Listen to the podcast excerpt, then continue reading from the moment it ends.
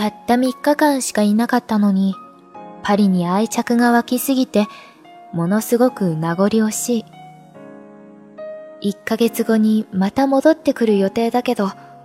もしチェッコに行ってみてつまらなければ、すぐに引き返して、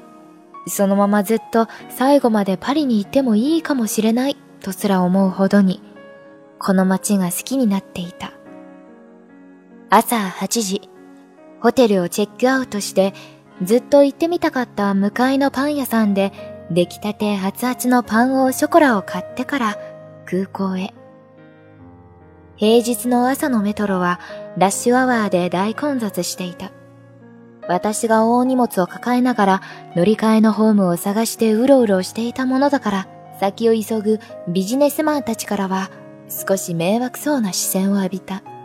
東京のラッシュだってかなりの人の多さだけど、パリでは背の高い人ばかりに囲まれて余計に圧迫感がある。お財布をすられないように、駅を乗り過ごさないようにと、ずっと警戒していたせいも多分ある。私はまた、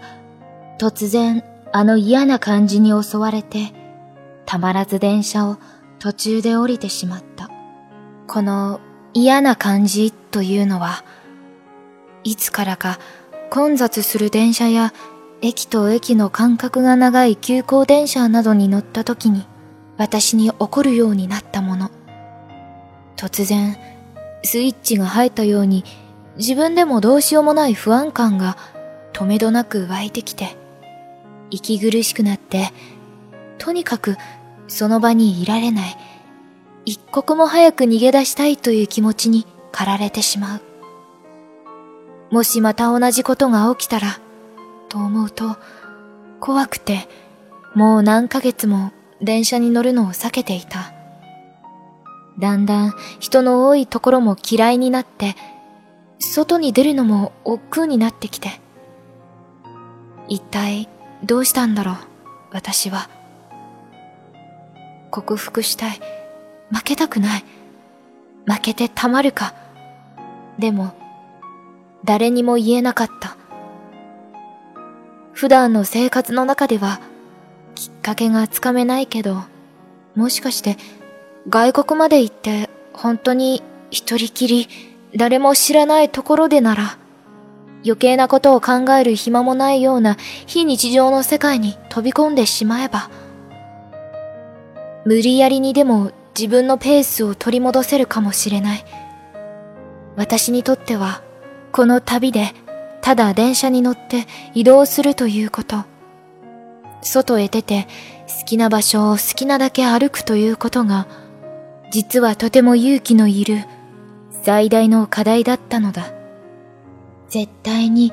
何とかしてやるって強固な気持ちで旅立って、久しぶりに一人で飛行機に乗って、一人で電車を乗り継いで、やっぱり少し怖かったし、ゆっくり時間をかけてだったけど、ちゃんとホテルまでたどり着くことができたのだから、作戦は成功。もう大丈夫かもしれないって、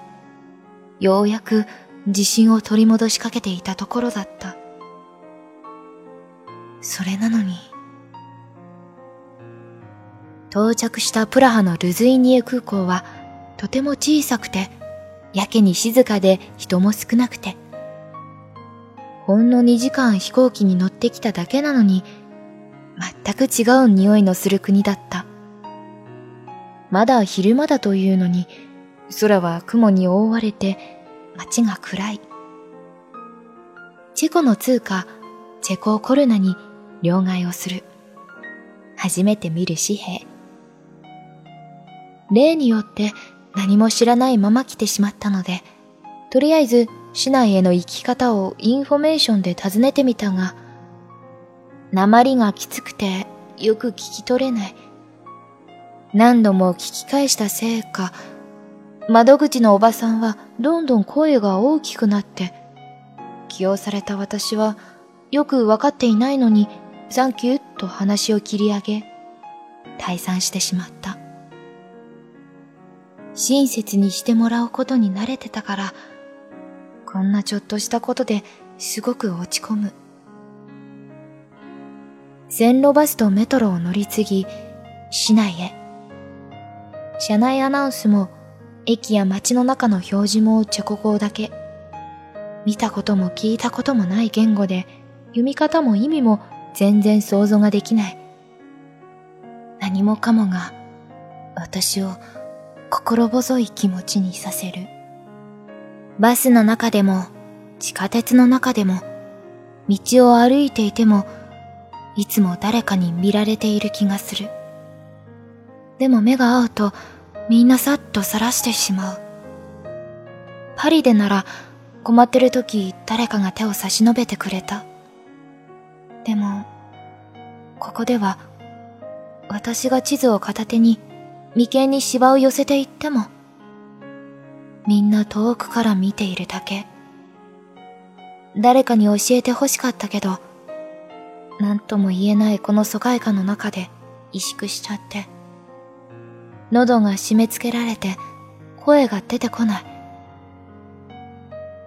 不意に通った人気のない広場で、昼間からビールを飲んでいるおじさんたちの集団が、こちらを見て何か噂しているように感じた。交差点でオープンカーに乗った男の子たちが、私の目の前を通り過ぎるとき、大声でイエローと叫んで、ゲラゲラと笑った。それは私のこと？それとも全部気のせいなの？でこぼこした石畳の道を迷いながら歩いて歩いてやっとの思いで宿に着いて部屋で一人になれた瞬間思わずしゃがみ込んで泣いたわかってる別にこんなの全然泣くようなことじゃないってでも何もかもが悔しくて、情けなくて。朝から食べてない。今朝買ったパンのことを思い出して、カバンの中を探したら、潰されてすっかりぺしゃんこになっていた。おせんべいみたいになったパンをちぎって食べていったら、ますます虚しい気持ちになった。チェコには何日いるのか？それとも本当にパリに戻るのか？旅に出たからって、私は結局何も変わらないのか？今は考えてもわからないことばかり。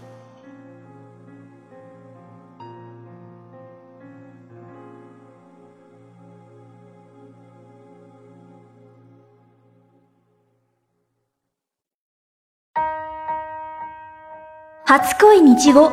日本語との初恋。您正在收听的是出生电台，您可以在荔枝、喜马拉雅、网易云关注并联系我们，期待收到您宝贵的建议。同时欢迎关注出生日语微信公众号及新浪微博，了解日本资讯，学习日语知识。出生日语，成就你的日语梦。